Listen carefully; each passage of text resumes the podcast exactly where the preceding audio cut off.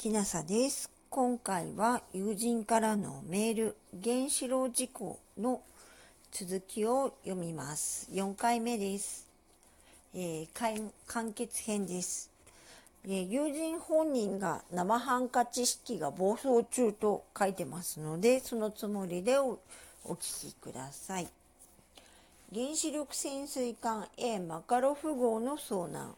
チャイナシンドローム、アメリカのスリーマイル島の原発事故でメルトダウン寸前まで行った時にマスコミがつけた恐怖の例え話です。制御不能になった熱海はどんどん地面を突き破り、地球の反対側の中国まで達して地球が張り裂けて人類が滅亡するという恐怖のブラックジョークです。オーマイゴー実際は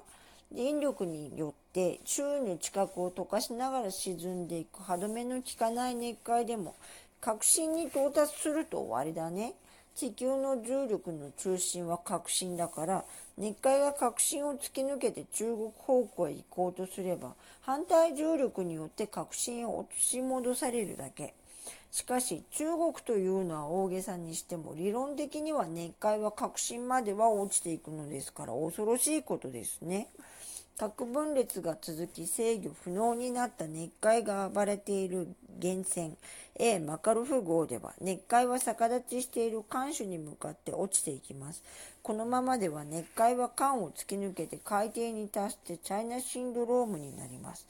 地球は避けて生物は滅亡するのでしょうか？奇跡が起きて人類は救われるのでしょうか？奇跡は起きた。逆立ちした A マカロフ号の後部にある原子炉室からあらゆるものを溶かしながら艦首に向かって落下していた熱海は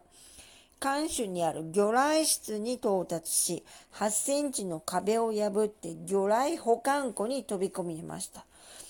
そこには TNT 火薬1トンを持つ魚雷が18本もありました。熱海に触れて18トンもの TNT 火薬が大爆発、轟音、大閃光とともに艦隊と熱海は粉々になりました。熱核反応中のウランも粉々です。かくして魚雷の爆発力によって砕かれ、臨界量以下の発変になったウランは核分裂反応を停止しました。めでたしめでたし。またアルファ、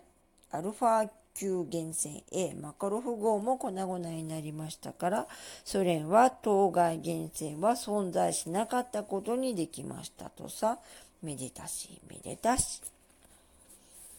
えー、友人本人も